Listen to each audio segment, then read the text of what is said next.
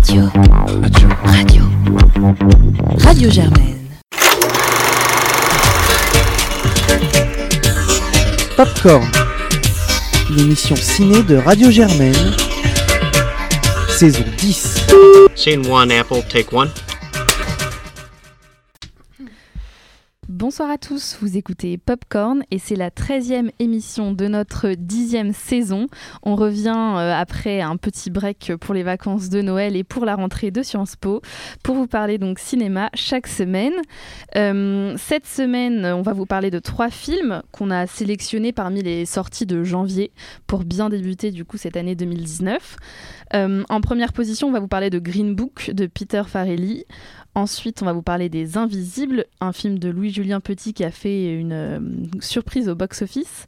Euh, et en dernière position, un film japonais, Asako 1 et 2 de Ryusuke Hamaguchi, euh, qui était au Festival de Cannes.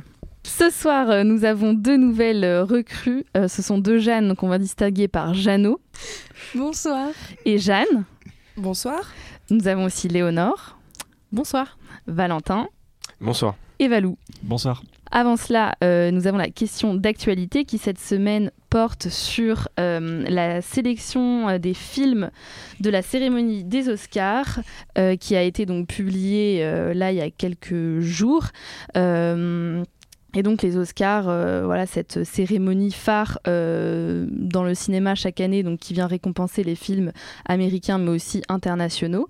Et euh, c'est vraiment tellement une étape clé et tellement un événement médiatique qu'on dit souvent qu'il y a des films à Oscar. Et donc nous, on a voulu un peu se pencher sur cette notion euh, de film à Oscar. Est-ce que euh, un film à Oscar, c'est vraiment un genre à part entière? Est-ce qu'on peut vraiment le définir? Et euh, est-ce que c'est bien? Est-ce qu'on aime ça? Est-ce que c'est une bonne chose dans le paysage cinématographique qu'un film à Oscar? Peut-être que Valentin, vous commencez sur la question. Je peux démarrer, ouais. Bah, en fait, le truc de, d'idée de film à Oscar, peut-être pour baliser le débat, je pense qu'il y a deux, choses à différencier. C'est-à-dire que d'une part, il y a le film à Oscar entendu comme le produit qui va être vendu à un moment précis, euh, disons, mar- marketisé pour vraiment être euh, arrivé au top de sa forme euh, au niveau médiatique et critique au moment de la révélation du palmarès. Et, euh, et là, c'est plus une question du coup de distribution, euh, de production, etc. Et le et l'idée de film à Oscar étant le film qui va avoir dans sa recette, disons, euh, dans son scénario, dans ses acteurs, les ingrédients qu'il faut pour pouvoir triompher dans cette cérémonie-là, qui a effectivement des prérequis qui viennent, je pense, plutôt du fait que l'Académie a pas beaucoup changé, change pas, pas change pas beaucoup, et qu'elle a des goûts assez préconçus, et que et que le film à Oscar, finalement, on peut vraiment tracer des patterns dans l'histoire entre différents types, quoi. Et euh, je vois que Valou, tu hoches de la tête. Tu pourrais peut-être nous en dire un peu plus sur ce qu'est un- le film à Oscar? Euh, sur ce qu'il est, euh, je sais pas trop. euh, à mon avis, le, genre, enfin, si on, pose la question du genre du film à Oscar, à mon avis, il n'existe pas. Ou du moins, c'est une construction qui est créée depuis très longtemps dans le cinéma américain. C'est-à-dire que qu'est-ce qu'on appelle un film à Oscar maintenant? C'est un film, tout simplement, qui, qui risque d'être récompensé aux Oscars, notamment d'un point de vue du scénario. Euh, des, des- des- des- des sujets qui sont soulevés par le film et par une mise en scène qui est aussi plus ou moins complaisante avec euh, les États-Unis. On l'avait vu avec euh, The Artist qui avait obtenu, euh, je sais plus, si c'était un Oscar du meilleur euh, film étranger ou du meilleur film étranger, ouais. meilleur film étranger. Voilà, c'était un film qui était calibré pour faire plaisir aux Américains parce que ça louait le cinéma américain. Pourquoi, à mon avis, c'est une construction? Parce que euh, c'est juste, en fait, c'est- Comment dire, c'est une frange de cinéma américain qui est directement issue du cinéma américain des années 30-40, c'était la, période de l'âge d'or, et euh, c'est des films en fait qui s'adressaient à tout le monde. Typiquement, quand on regarde les, les- prix des meilleurs, les- des meilleurs films dans les années-là, c'est Autant n'emporte le vent, c'est Quelle était verte ma vallée, euh, euh, dans les nominations, il y avait non, il y avait même La route sommet d'étoiles de McCarré. Et en fait, pourquoi maintenant je pense qu'on appelle, on distingue film à Oscar et film à pas Oscar, c'est qu'il y a eu une, à partir du Nouvel Hollywood, il y a eu une espèce de distinction entre le cinéma euh, de l'âge d'or classique académicien qui continuait, et ça débouche sur des films typiquement comme Green Book cette année, et on a eu un cinéma beaucoup plus autorisant euh, qui a pris plus ou moins le dessus sur ce cinéma d'académie. Et euh, on a c'est un exemple ces dernières années avec Birdman, qui est vraiment un film d'auteur, et beaucoup moins un film euh, académicien. Et donc pour moi, ce qu'on appelle un film Même académicien, c'est Moonlight aussi, un peu. dans ouais, dans le- dans le- ou encore que Moonlight, après dans les scénarios, il y a vraiment des, des sujets quand même qui sont très très très euh, question oscarisés, quoi. Voilà Ouais. et qui sont vraiment inclus dans le débat. Euh, donc voilà, pour moi, simplement, le, le film à Oscar n'existe pas, c'est simplement un résidu de ce qui existait avant. Oui, mais après, si on doit mettre quand même des, des grands traits là-dessus, enfin là, on a évoqué euh, avec Moonlight euh, un des points, c'est qu'il y a un côté quand même politique euh, qui est assez récurrent donc dans les films qui sont euh, nommés aux Oscars. Mhm. Euh, là, cette, enfin, cette année, par exemple, avec Black Panther, Black Landsman, on a quand même la question donc, de la race qui est quand même très présente. Euh, Il y a autre chose, moi, je trouve, qui est assez frappant. Enfin, c'est le côté euh, tout simplement biopic, en fait. Enfin, il y a une grosse C'est tradition. toujours des biopics. hein. Ouais, il y a une grosse tradition euh, aux Oscars de biopic et surtout enfin sur la façon aussi euh, dont les acteurs interprètent euh, interprètent leur Ouais, rôle. On va moi, toujours favoriser voilà le Le la- mec qui a tout donné. et- le comment on dit la performance et la performance souvent physique avec une transformation physique et où il y a vraiment un aspect euh, voilà il va être très maquillé il va être très transformé pour ce rôle il va y avoir euh, aussi euh, voilà sur le côté historique euh, euh, biopic euh, et euh, et moi, je trouve qu'il y a. Enfin, en fait, moi, j'avoue que j'aime pas trop le moment de l'année. Enfin, s'il faut se prononcer aussi sur si on aime ou pas euh, ce genre de film à Oscar, j'aime pas trop ce moment de l'année où on est un peu bombardé euh, de films biopiques euh, très classiques, archi léchés. euh, voilà, où finalement, je trouve qu'il y a peu d'âme. Et finalement, les films à Oscar vraiment réussis et qui me marquent, moi, dans ma cinéphilie, sont assez rares. Mais pourtant, je trouve que ça existe. Par exemple, le film de Gus Van Sant.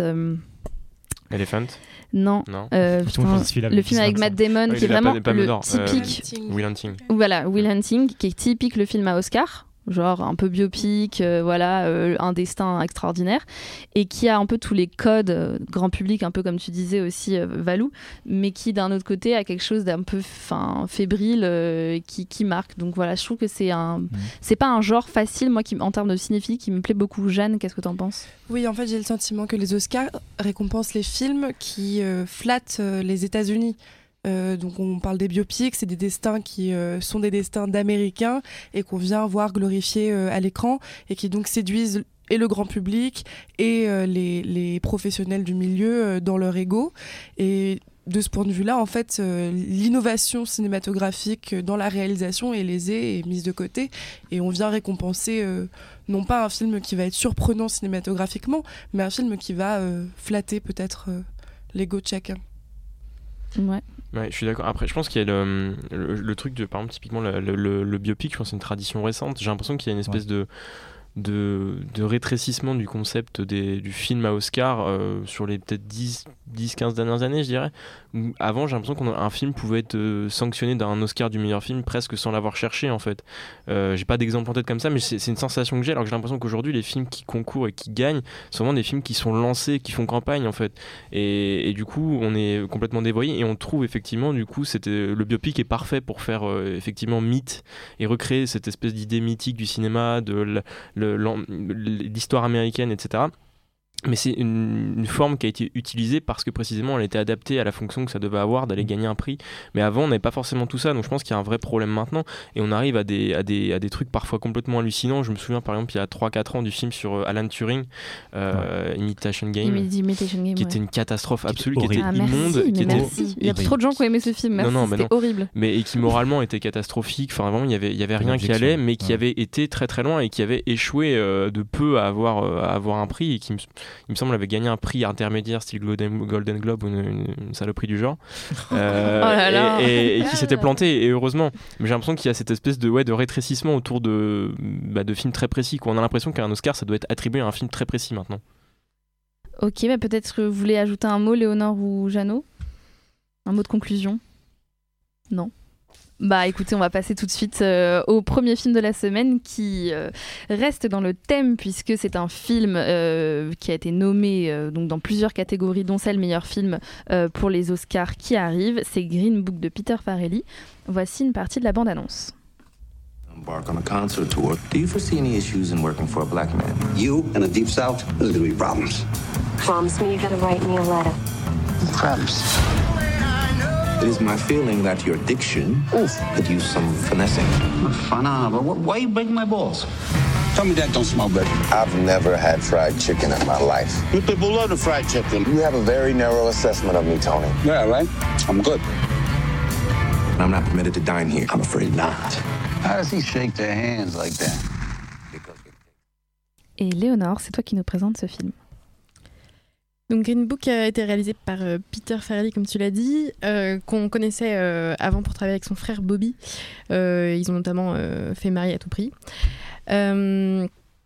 Et donc ce film a été récompensé du meilleur film musical, du meilleur acteur secondaire pour le rôle de Don Charlie, euh, joué par Mahershala Ali, et aussi du meilleur scénario. Et je vais introduire tout de suite avec, euh, avec euh, le meilleur scénario parce que pour moi c'est la force de ce film-là. Pour introduire le scénar- scénario, c'est un- une biographie sur la- le destin de, de la rencontre entre, entre Tony Lip et Don Charlie. Donc Tony Lip, euh, dans les années 60, est un agent de sécurité qui travaille dans des, des bars et des cafés, et des, des grands restaurants, pardon.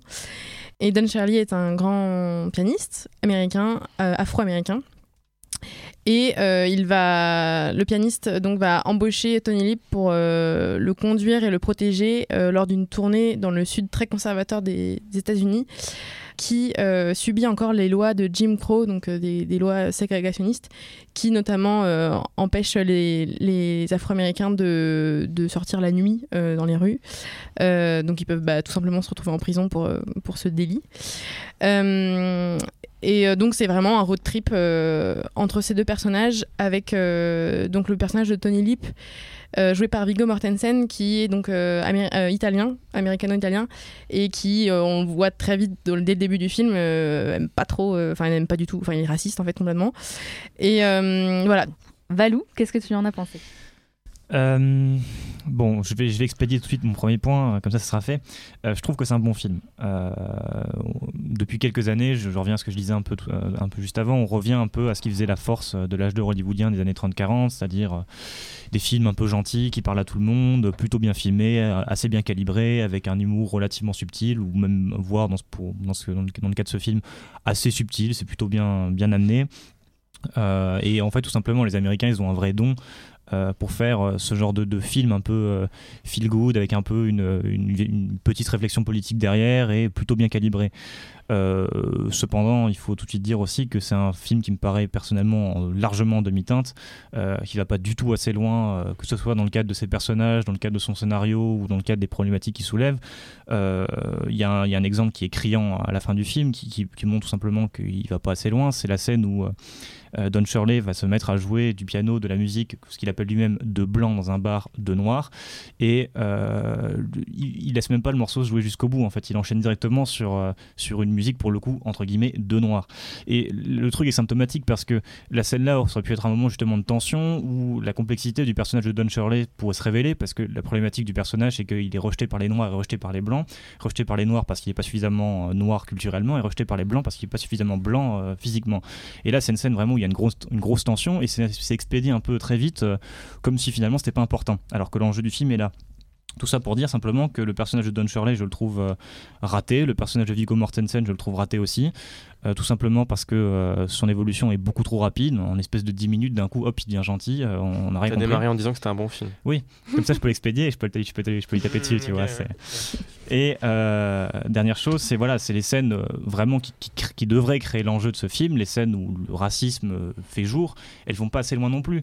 Euh, on comprend jamais les réactions de Don Shirley. Pourquoi à ce moment-là il réagit comme ça Pourquoi à ce moment-là il réagit pas de, de la façon dont il réagissait avant Bah, On n'a ça, pas c'est de le ligne. background du personnage après. Bah oui, mais le problème c'est qu'on n'a pas de ligne qui sous-tend, on n'a pas de lame de fond dans le personnage. C'est un personnage qui est vide, creux et qui s'adapte un peu à tout parce qu'il il est personne.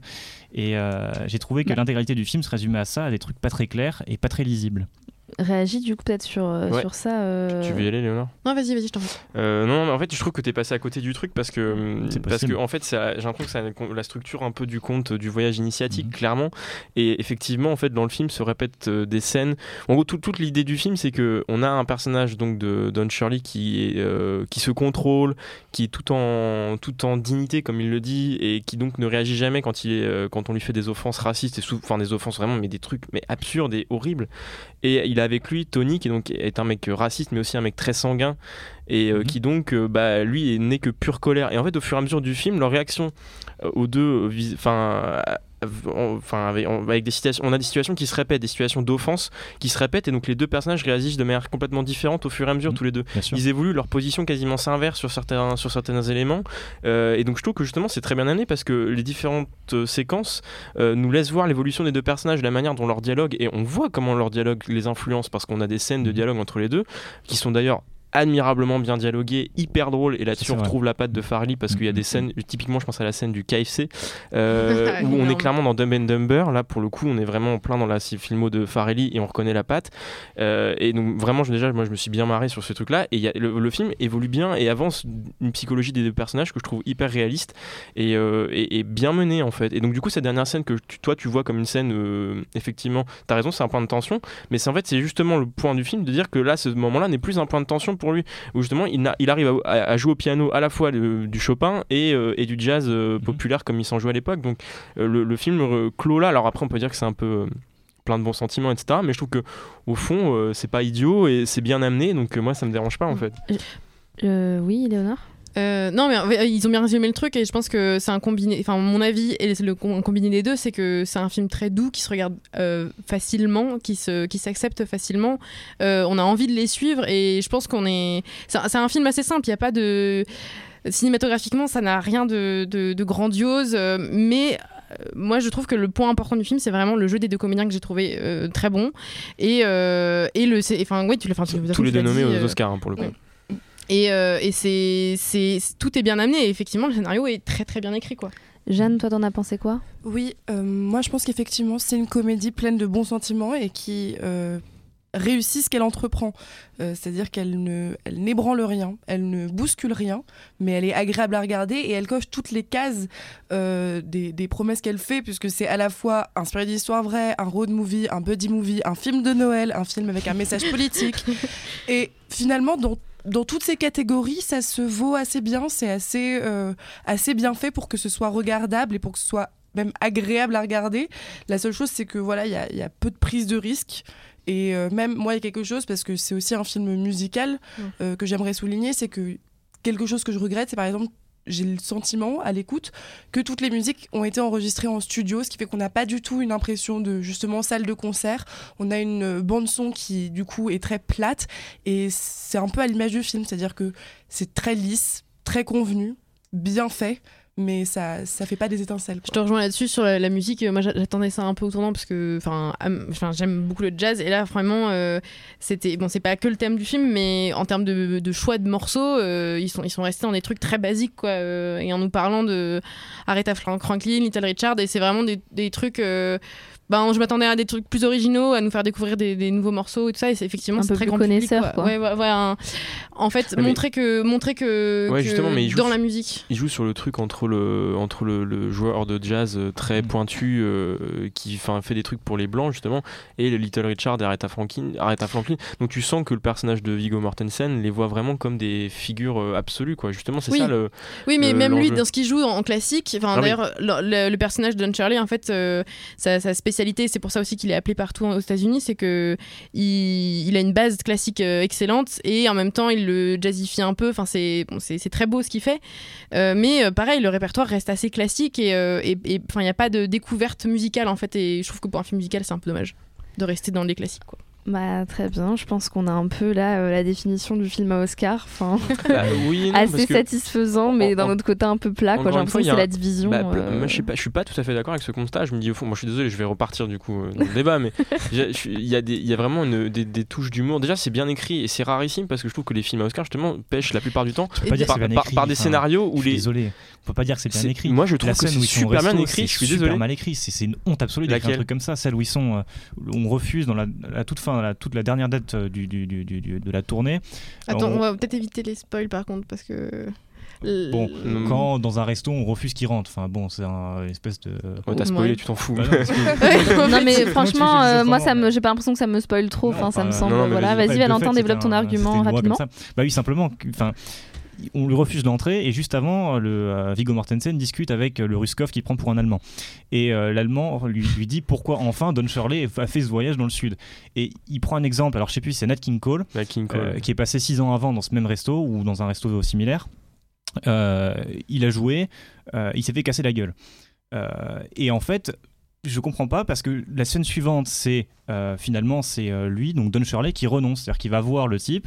Euh, Viggo Mortensen le plaque contre un mur, donc là on se dit ah c'est bon, il va réussir à jouer, il va réussir à rentrer dans le resto, il va enfin y avoir du changement. Et en fait non, il renonce et il part. Et là où on avait l'acte de rébellion avec Nat King, Cole, qui était plutôt bien amené d'ailleurs, avec l'espèce de rédemption amicale entre les deux, et complètement disqualifié directement juste après par la scène. Mais, ouais, mais Ah, mais il y a un moment, tu peux pas non plus réécrire l'histoire, hein, c'est une non, biographie. hein, mais euh, d'accord, si t'analyses tu à l'échelle, si à l'échelle de la séquence, effectivement, ça a aucun sens. Mais si t'analyses encore une fois à l'échelle du film, moi cette scène-là me paraît logique et la réaction des deux protagonistes, elle marque justement qu'il y a eu une évolution. Mais ça- Donc, mais en ça, fait, d'accord, mais c'est pas la réaction. c'est que- logique. C'est pas la réaction que, que, que- que je trouve pas bien. C'est la manière dont il l'amène. Mhm. Pourquoi il parle de Nat King Cole maintenant Bah écoute, de toute façon, on n'est pas d'accord sur le fait que c'est bien écrit ou pas. oui, voilà. Moi je trouve que c'est bien écrit, Moi, donc allez-y, c'est tout. Voilà, on, vous, on Et- vous laissera juger le détail important, c'est euh, le petit-fils de, de, du personnage principal, euh, Tony Lip, Ouais. qui a écrit, euh, coécrit le, ouais. le film. Et Nick coproduit Villalonga. D'accord. Bon, bah alors, euh, gage de véracité historique, euh, on l'imagine. Valley Longa. Valé Longa. Valé putain, j'ai Longa. confondu avec Marthe. On se tait les Valous là, les Valentins. on, passe, on passe au deuxième film euh, de la semaine, c'est Les Invisibles. Voici une partie de la bande-annonce. Pas 7h55, je sais pas quoi vous êtes en train de chouiner là. Vous entrez, vous sortez vos cartes du centre. C'est son pseudonyme, la chicheline. Brigitte Bardot. Brigitte Bardot. Je te prends rendez-vous aux affaires sociales, t'es d'accord avec ça? Ah ouais, allez. Vous les chouchoutez trop et c'est pour ça qu'elles reviennent chez vous. Seulement 4% sont arrivés à se réinsérer. On peut pas continuer à dépenser sans résultat, on peut plus. Qu'est-ce que c'est que ça? On pas. Chantal, elle sait réparer des trucs. Ça se trouve, les autres aussi, elles savent faire des choses. C'est peut-être comme ça qu'on peut les aider. Moi j'étais soignante. Moi j'ai travaillé dans une agence immobilier. T'as fait ça pendant combien de temps? Et Valentin, c'est toi qui nous présente ce film. Oui, alors, euh, Les Invisibles, c'est un film de euh, Louis-Julien Petit qui avait donc notamment réalisé Discount il y a quelques années, qui avait été plutôt remarqué dans le paysage du cinéma français. Donc là, il revient avec euh, au casting euh, Audrey Lamy, euh, Corinne Massiro qui jouait déjà dans le précédent film, Noémie Lvovsky notamment, et euh, il faut le mentionner, euh, plusieurs actrices euh, non professionnelles, dont parmi elles donc des, des SDF qui euh, campent euh, le des personnages donc euh, bah, de SDF, de femmes SDF qui sont à la rue. Euh, l'histoire raconte, euh, le film raconte du coup l'histoire de ces femmes qui sont accueillies dans un centre euh, et dont dans ce centre-là en fait on va essayer de les on essaie de les réinsérer sauf que euh, bah, j'imagine pour des raisons budgétaires on finit par enfin on annonce que le centre va bientôt fermer donc il y a une espèce de pression pour réinsérer ces femmes très vite Euh, et donc va s'organiser tout un tas d'activités et, et d'idées pour permettre à ces femmes-là de retrouver un chemin vers une vie normale. Et donc, Jeannot, qu'en as-tu pensé? Moi, c'est un film que j'ai bien aimé, mais que je pense qu'en fait, tu peux pas rester de marbre face à ce sujet parce que c'est juste un sujet de société et que c'est important qu'il soit abordé. Et j'ai trouvé ça intéressant pour ça. Euh, c'est vrai que j'ai eu du mal au début à rentrer dans le film parce que j'ai trouvé le jeu d'acteur pas très intéressant au début. J'ai trouvé qu'il y avait pas mal de, petites fautes et que c'était un peu de la caricature tout le temps. Et puis il y a un moment où on découvre donc euh, ces femmes SDF qui jouent leur propre rôle et à partir de ce moment-là, on peut, on est obligé d'être emporté par euh, par leur histoire et on est obligé d'être touché par ce qui leur arrive. Et euh, et ce que j'aime dans ce film, c'est que je pense que il marche au box-office parce que pour son casting, pour son affiche et pour son sujet. Et c'est ça que je trouve intéressant, c'est le fait qu'il puisse toucher autant de gens et du coup qu'il puisse sensibiliser. Euh, Il y a notamment une scène euh, où les, les, les forces de l'ordre interviennent euh, dans une... Pour démanteler un camp de Voilà. SDF Et, et je trouve cette scène assez poignante. Et c'est- moi, ça m'a fait du bien de voir ça parce que ça m'a sensibilisé d'une certaine manière. C'est pas un grand film, mais euh, c'est un bon film, à mon avis. Moi, je trouve que le, le film aussi, en fait, euh, est, euh, est, en fait euh, assez efficace. Enfin, je trouve que le pari était euh, peut-être un peu difficile à tenir au début de mélanger des actrices professionnelles et euh, des actrices, enfin pas des vraies actrices, enfin des gens qui jouent leur, euh, des personnes qui jouent leur propre rôle. Et c'est vrai que je trouve qu'il y a un petit temps d'acclimatation, un peu comme tu dis, Jeanne, au début, parce que enfin il y a quand même des têtes qu'on connaît et donc qui sont dans un surtout en fait Audrey Lamy en fait qui sont dans des jeux très télévisuels qui sont pas forcément très euh, naturalistes.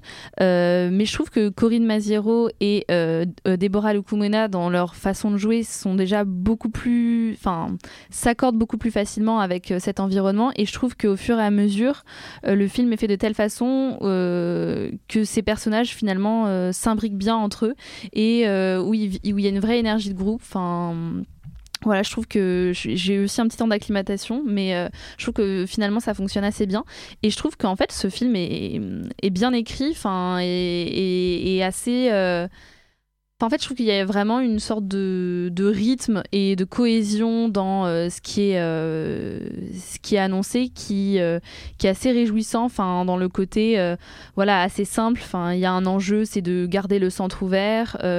Et finalement, en fait, on essaye de, de faire des choses, enfin, d'aller au-delà de, de, nos missions avec ces, avec ces femmes. Et, et je trouve qu'il y a vraiment un, un, rythme qui se tient bien. On est vraiment emporté par cette histoire. Il y a des vraies scènes fortes, voilà, comme tu l'as dit. Euh, euh, notamment ouais, avec les, les, les, filles qui jouent, euh, qui jouent leur propre rôle, mais je trouve qu'en fait, même dans la réalisation, il y a une scène qui m'a particulièrement plu.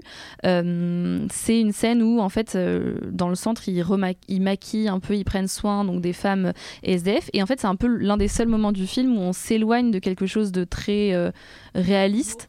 Et, euh, et, en fait, on a une sorte d'un truc, enfin pas onirique, mais euh, en fait, il y a des images qui sont projetées derrière elle, il y a les images qui sont un peu floues, qui s'entremêlent, et on a plus une sensation, je trouve, de, de voilà, d'entente, une sensation de d'être un peu chez soi dans, ce moment-là qui se dégage, de renouer un peu avec leur intimité. J'ai trouvé ça intéressant, et je trouve qu'il y a plusieurs idées de réalisation qui sont pas non plus euh, à jeter par la fenêtre. Enfin, bon, ça c'est pas très subtil, mais le fait qu'ils filment toujours les, les gérantes du centre quand elles sont dans des situations où elles ont l'impression de, de, ne rien pouvoir faire et d'être bloquées, euh, enfermées derrière des barreaux, où elles sont un peu emprisonnées par les règles. Je trouvais ça euh, voilà, assez euh, voilà, assez efficace finalement pour représenter, pour représenter leur, leur personnage et voilà, dans un, ce type de film un peu grand public, etc. Tu trouves pas que c'est pas un peu impensif ça? Parce que par exemple, tu vois. Oui, c'est un peu impensif, filmer, mais. Filmer, quelqu'un de dos en le mettant derrière un grillage pour figurer le fait qu'elle se trouve bloquée, je veux dire, c'est. Ouais, mais finalement, c'est quand même, euh, c'est quand même euh, une, une sorte de prise de risque pour euh, un film comme ça. Enfin, je veux dire, genre, elle aurait très bien pu le prendre. Enfin, il bah, a essayé, c'est au moins un essai de faire avec la mise en scène, de transmettre une idée avec la mise en scène. Ah oui, ça. Tu vois, c'est, je dis pas que c'est la meilleure idée. Et la je pense que tout le monde a compris.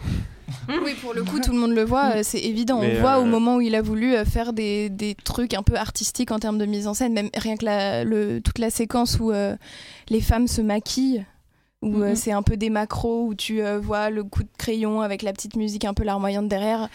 C'est un peu, ça fait un peu de tâche dans le reste de la narration et du coup c'est un peu, euh, pour moi c'est un peu trop mis en avant par rapport au reste. En tout cas ça se voit. C'est peut-être parce que ça se voit que ça marche bien au box-office, non? De quoi?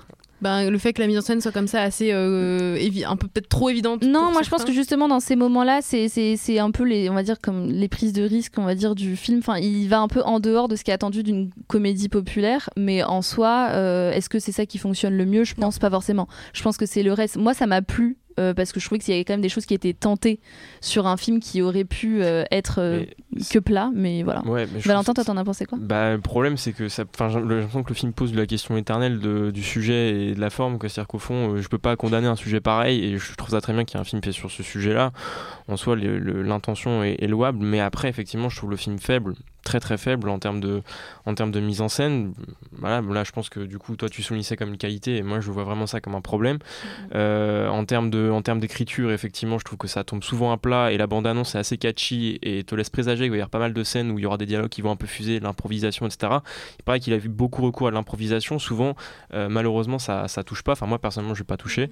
Euh, et, et, après en termes de, en termes de jeu, c'était rarement. Enfin, il y a des moments de grâce parce que tu sens que par moments il arrive à, trouver un truc sur certaines scènes et d'autres moments ça marche pas du tout. Les actrices pro, je les trouve pas bonnes du tout. Par Noémie non, moi je trouve que Déborah Lukumena est vraiment trop drôle. Je trouve qu'elle en fait genre moi je la trouve beaucoup trop. Oui, elle est pro. Justement. je trouve qu'elle en fait beaucoup beaucoup trop par rapport. Enfin même son, après son personnage est hyper. Euh, Noémie Lvovsky euh, est genre parfaite dans ce rôle. Noémie Lvovsky, moi je trouve qu'elle est catastrophique. une femme folle, un peu euh, complètement névrosée. Catastrophique. Elle a toujours le même rôle.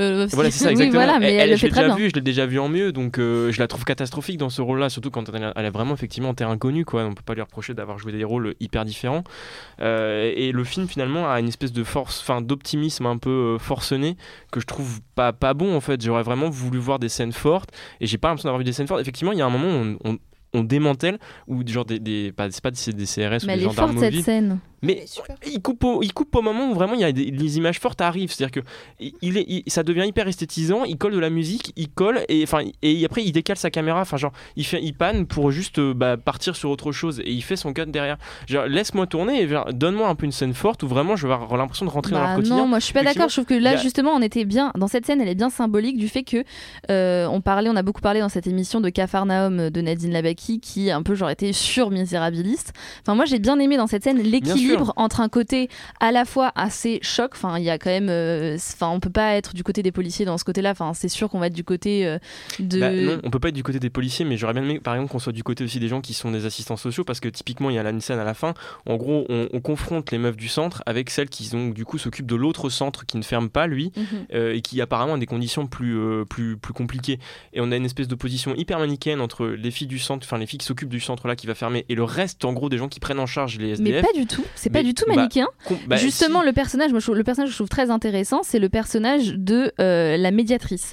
Donc il y a une fille qui est médiatrice, donc euh, quand il y a les CRS qui arrivent sur le, pour démanteler le camp, elle, son job, c'est d'aller voir et essayer de faire en sorte que les filles s'en Ouais, aillent, que les gens s'en aillent, sans que les forces de l'ordre interviennent. Et moi, je trouve ce personnage, il est intéressant, il montre que le film, il est nuancé, et euh, on voit aussi bien avec cette fin, c'est pas du tout manichéen, on voit justement que dans ce centre, ça se passe aussi bien et qu'il y a une sorte de mythe qui s'est passé. Il y a des filles qui vont à ce centre qui choisissent d'y aller, d'autres qui n'y vont pas. Enfin, je trouve pas du tout que ce soit manichéen comme, euh, comme Alors, hormis, hormis le personnage que tu as mentionné, tous les autres sont mis dans le rang de ceux qui, à qui on adresse un doigt d'honneur. C'est littéralement ce qui se passe à la fin du film. Littéralement, genre, elle passe, elle défile devant les flics euh, pour monter dans le bus. Oui, mais on voit que c'est plus fin. leur attitude personnelle, alors que les autres qui, Mais les autres, les autres qui rentrent dans le bus ne se font pas huer. Enfin, tu vois, il y a non, pas un mais je veux côté, dire, euh, non, mais je veux dire, il y a une opposition. Clairement, t'as les flics, t'as ceux qui ferment le centre, t'as ceux qui euh, ne garantissent pas toutes les conditions qui sont celles qui sont mises à leur disposition dans le centre. Tous ces gens-là sont mis dans le même sac et rejetés comme euh, un problème, comme faisant partie du problème de l'intégration et de, la- et de la- en France. Déjà, c'est- en termes de politique, je trouve ça hyper limite comme, comme propos. Je trouve ça hyper naïf et en plus, le film, la plupart du temps, en fait, ne, donne pas les moyens émotionnellement euh, de, de- ouais, d'atteindre son sujet parce que je pense que la condition des femmes euh, aujourd'hui dans la rue, elle est beaucoup plus catastrophique que ça. Et, et je, trouve qu'on on nous présente une bulle. Je suis pas du tout certain d'avoir d'être rentré dans le truc. Alors effectivement, c'est toujours pareil. Oui, c'est assez, c'est assez lisse. film Mais ça- moi, je pense que ce qui est, ce qui- moi, je trouve que justement, ce qui est intéressant là-dedans, c'est que ça a envie d'être positif. Et je trouve qu'on mais- ferme pas les yeux, on ferme pas les yeux sur la difficulté. Juste, ils n'ont pas voulu la montrer frontalement parce qu'on a quand même des viols qui sont évoqués. Mais genre, c'est assez subtilement finalement dans des dialogues, etc. Pour en faire un film qui donne envie d'agir, qui donne envie de se dire c'est possible. Et d'un autre côté, c'est pas non plus le rêve. Enfin, il y a personne qui trouve un CDI, euh, un CDI ou un machin. La, le- la meilleure situation, enfin sans spoil, c'est une fille qui va trouver genre un CDD euh, de deux mois à Mm. temps partiel. Enfin, je, je veux dire, il n'y a ton. pas de, il y a pas de côté. euh, moi, je trouve qu'il y a un, un équilibre qui est quand même plutôt bien maîtrisé euh, entre avoir un petit peu de complexité tout en ayant un film qui garde une force, euh, une force d'énergie, on va dire, avant tout, pour en faire un film grand public. Ouais, Voilà. bah moi je regrette la demi-mesure, voilà, c'est tout. Ouais, effectivement, j'aurais préféré que ce soit un peu plus.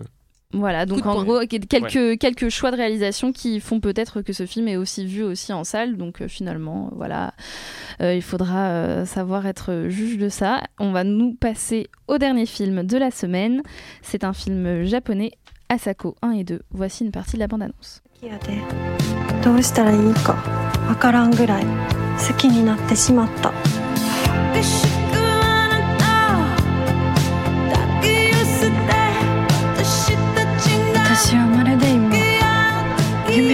ような気がする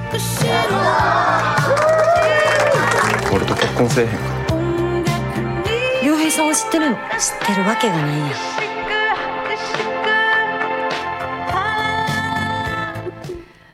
Et donc c'est sur cette version japonaise d'une chanson de Juliette Armanet que on vous euh, qu'on va commencer donc euh, à vous présenter ce film. Euh, c'est Valou qui nous le présente. Euh, oui, alors euh, Asako 1 et 2, c'est le deuxième film, disons, euh, de Ryusuke Hamaguchi, qui avait été remarqué l'année dernière pour ses Senses 1 et 2, 3 et 4 et 5.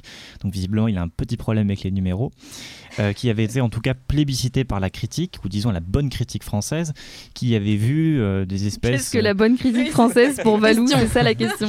disons qu'elle se résume au cahier du cinéma, aux un rock et à positif quand ils sont pas euh, aveuglés par leur Très trip. bon. euh, Ce sera la, pseudo- ce sera la prochaine question d'actualité. Qu'est-ce qu'une bonne, un bon critique en France? Non, non, bon, toujours est-il que euh, ce qui avait été apprécié, euh, là, c'est pas moi qui le dis, c'est la presse euh, sur Allociné qui avait mis, je crois, 4,5 euh, des étoiles à, à, à Sense 1 et 2, 3 et 4 et, et 5, qui avait vu des espèces de Roland cassavétien à la sauce bressonienne. Donc, bon, je vous laisse voir un peu ce que ça donne.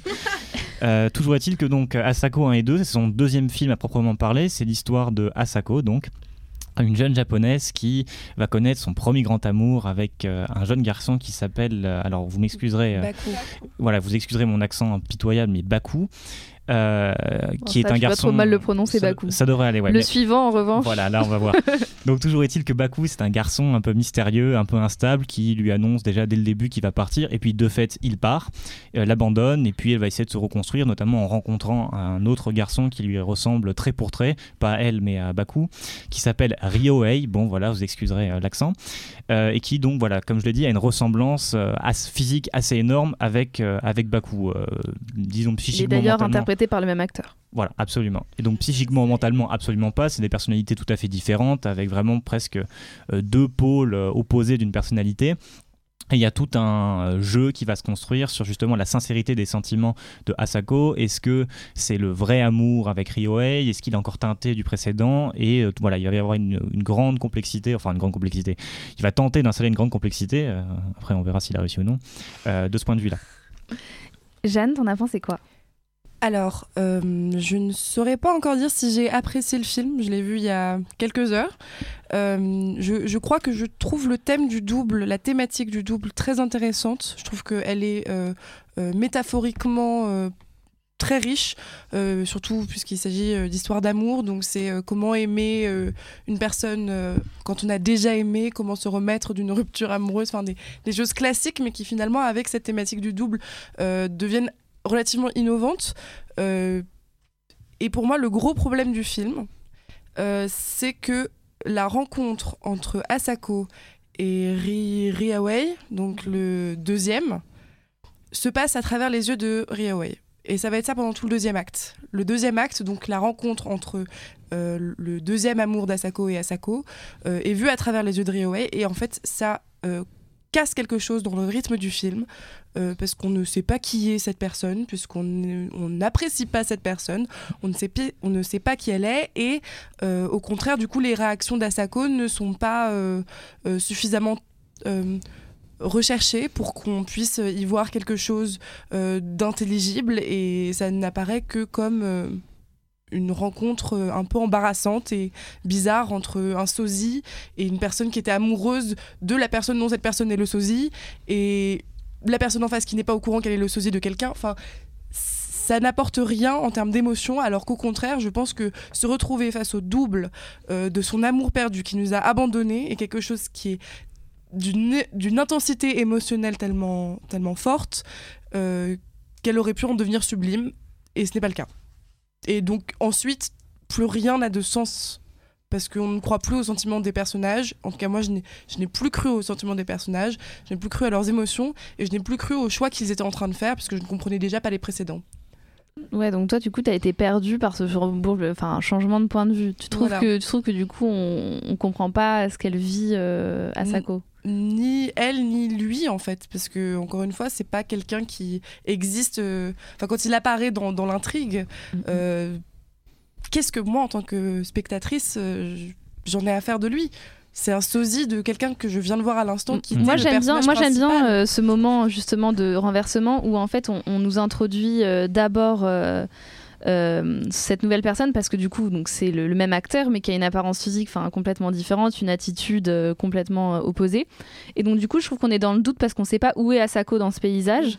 On sait qu'il y a euh, voilà un, un saut de temps, euh, on, on imagine que c'est un saut de temps, on se dit peut-être qu'il a changé, etc.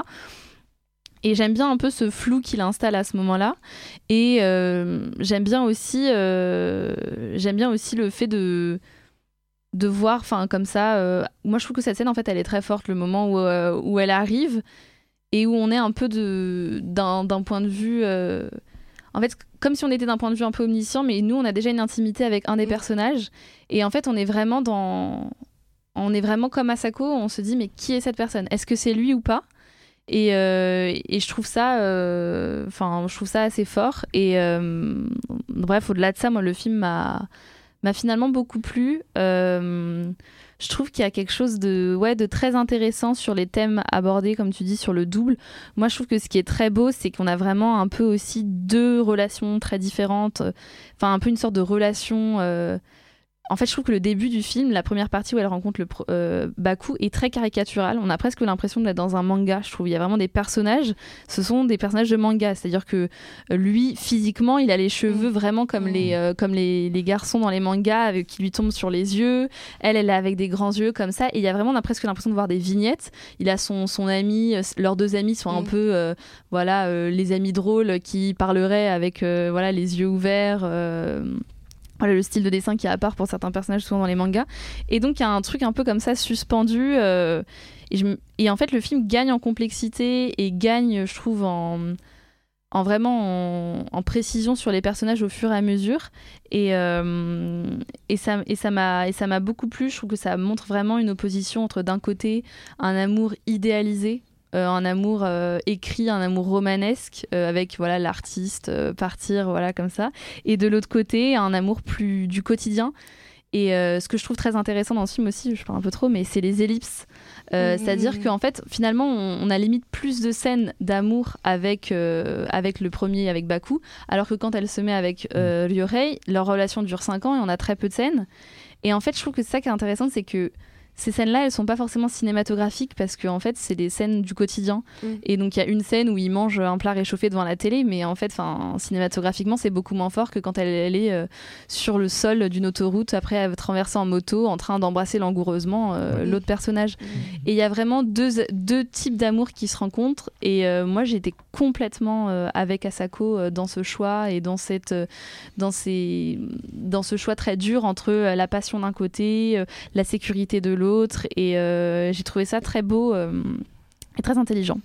Jeannot Moi, j'ai vraiment beaucoup aimé la, première partie du film. Euh, donc, c'est un peu le début d'histoire d'amour entre Asako et Baku. Et là, je me suis dit, ouais, trop bien, c'est un film jeune, c'est un film beau, ça va parler de rêve et d'amour et, et ça va être hyper poétique. Et en fait, à partir du moment où Baku part, euh, et ben ça a été euh, la douche froide pour moi. Ça a été long, ça a été ennuyant, ça a été dur à suivre. Et j'ai même regardé mon portable pour voir quelle heure il était, alors que je fais jamais ça. Parce que je trouve ça esthétiquement euh, assez beau, même presque parfait. c'est bien lisse, elle, elle est très lisse. En fait, tout est très lisse. Et je me suis vite ennuyée parce qu'il y avait tellement de, pour moi, de possibilités et de.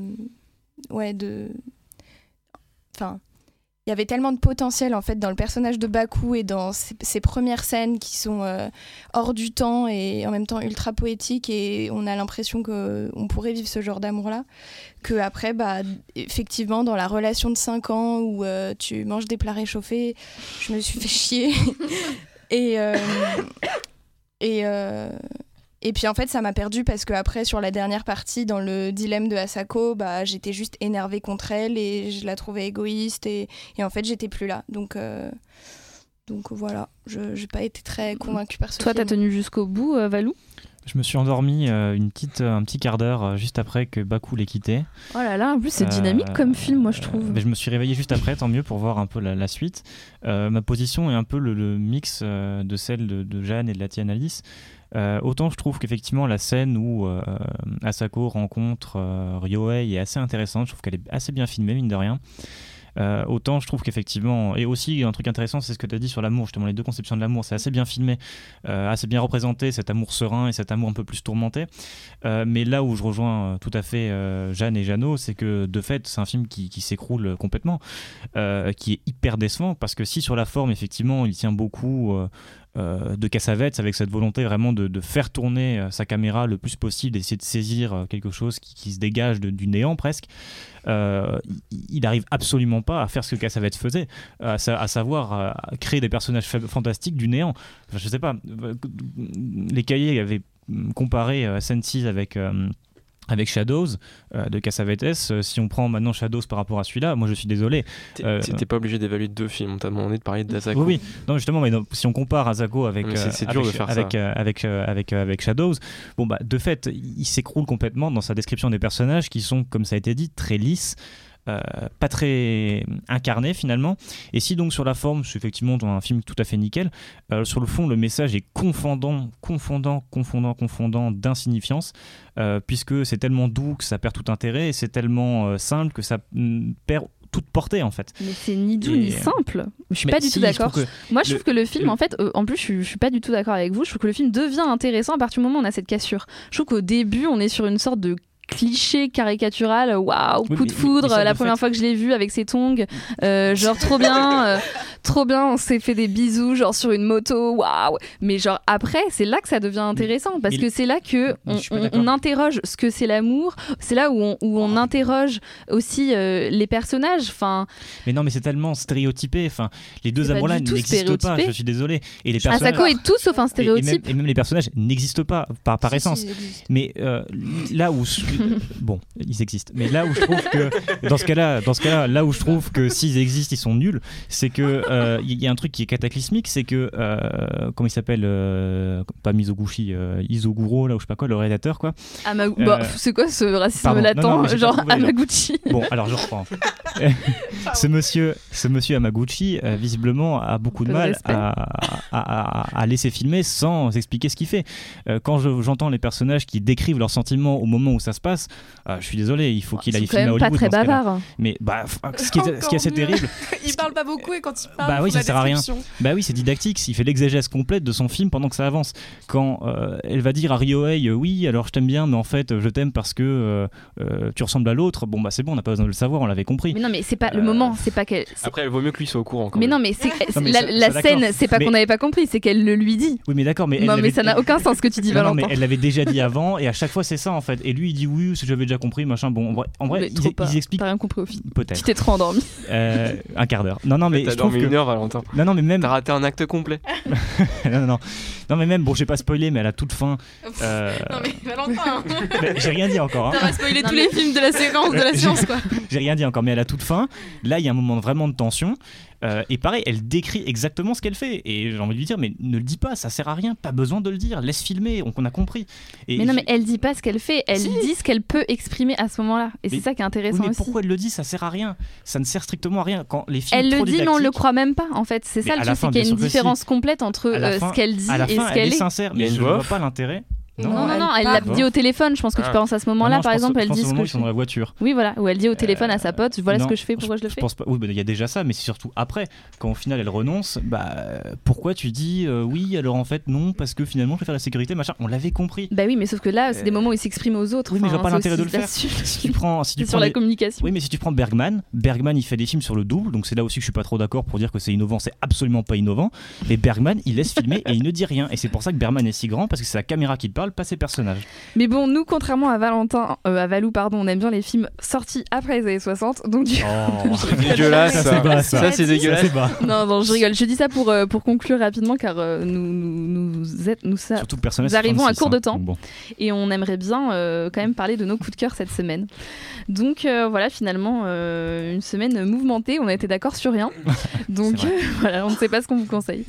Euh, donc on va passer au coup de cœur. Valou, tu as un coup de cœur? Non, moi c'est un coup de gueule.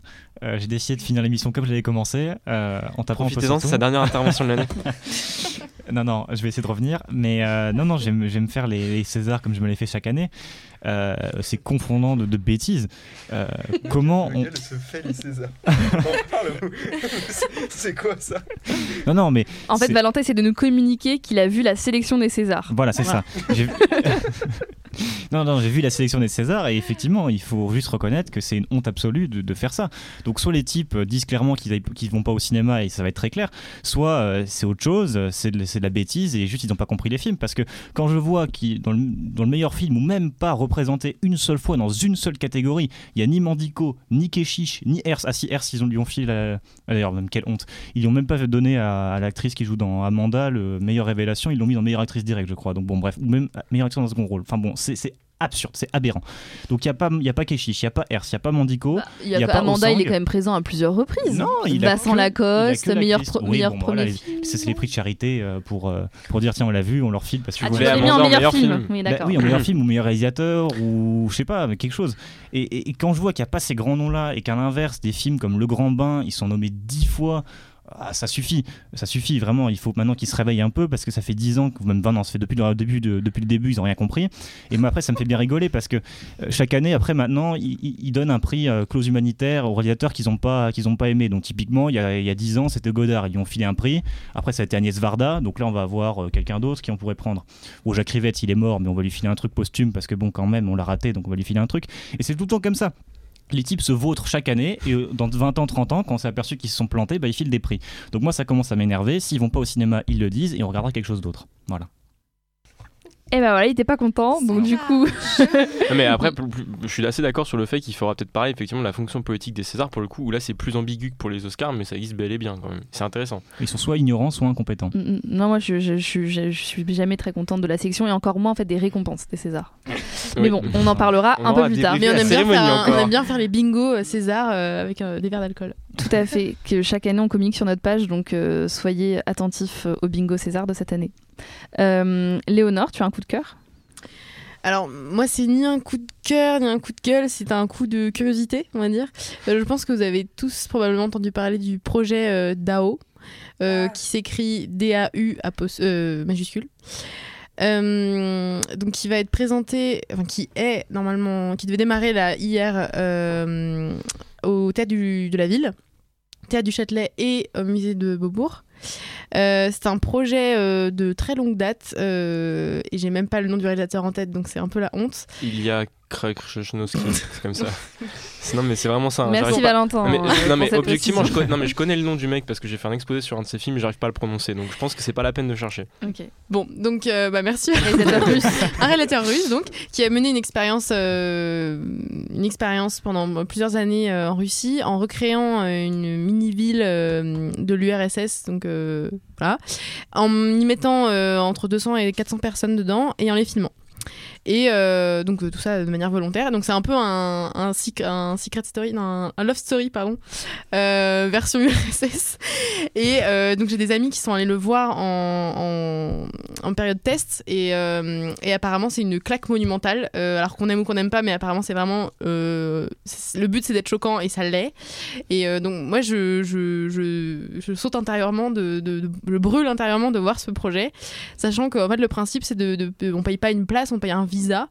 Euh, Donc c'est déjà un peu étrange et euh, on peut on paye un visa donc pour 2 heures, euh, 24 heures, 6 mois ou je sais plus quoi. Et donc on Je a une dé- minimum 6 heures, non? Alors je crois que oui, il y minimum peut-être plus- 6 heures à 35 euros. Non, 20 Mm. euros, 20 euros, c'est pas si cher, c'est moins cher que ça ce qui pourrait. Bon, Mm. bref. Mais euh, euh, voilà, il y a beaucoup, beaucoup, beaucoup de, de débats autour de ce projet et donc euh, j'ai vraiment hâte d'aller le voir pour me faire ma propre, euh, mon propre opinion et, et je pense que c'est un truc juste qui va marquer. Mar- Enfin, un point historique. quoi. L'actualité euh, Ouais, culturelle je et pense que c'est un truc euh, qu'il faut voir, à mon avis. Complètement. Quitte à débourser 35 euros minimum. Euh, donc Jeanne, peut-être?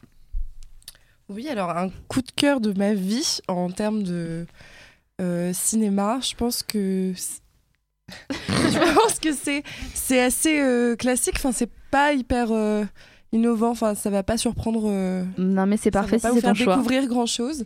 Mais je pense que c'est les films de demi et surtout ces films, euh, voilà les les parapluies de Cherbourg, Podane et euh, les Demoiselles de Rochefort qu'on voit généralement quand on est relativement jeune et qui sont donc des films qu'on m'a offert un été pour mon anniversaire.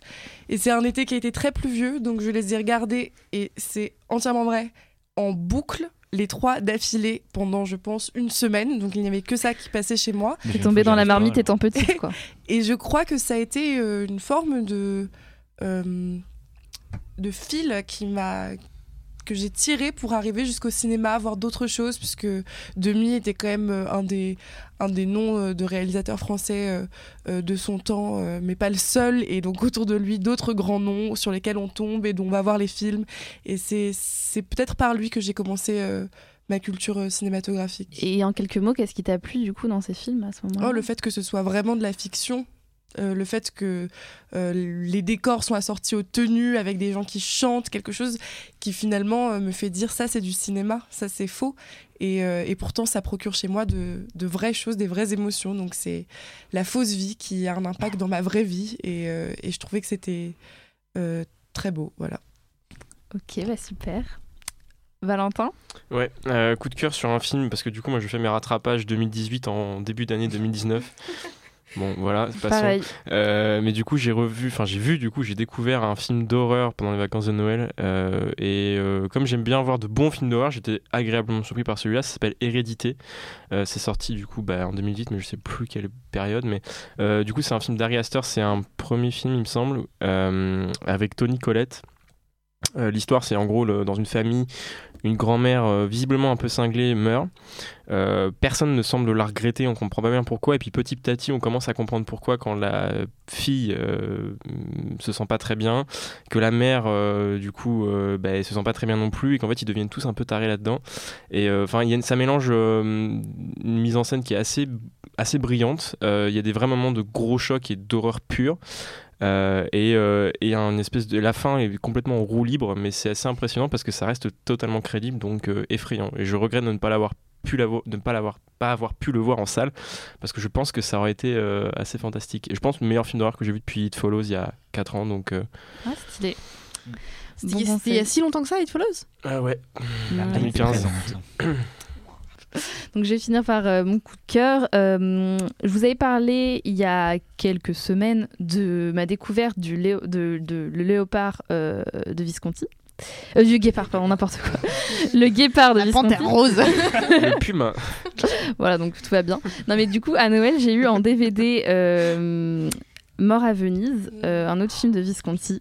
Et donc, du coup, euh, je dois dire que je suis tombée euh, amoureuse de la réalisation euh, voilà, de, de ce cinéaste. Et en fait, Mort à Venise, c'est l'histoire donc d'un d'un vieux. Enfin, c'est quoi C'est un, un écrivain? Non, même pas. Euh, je me souviens plus.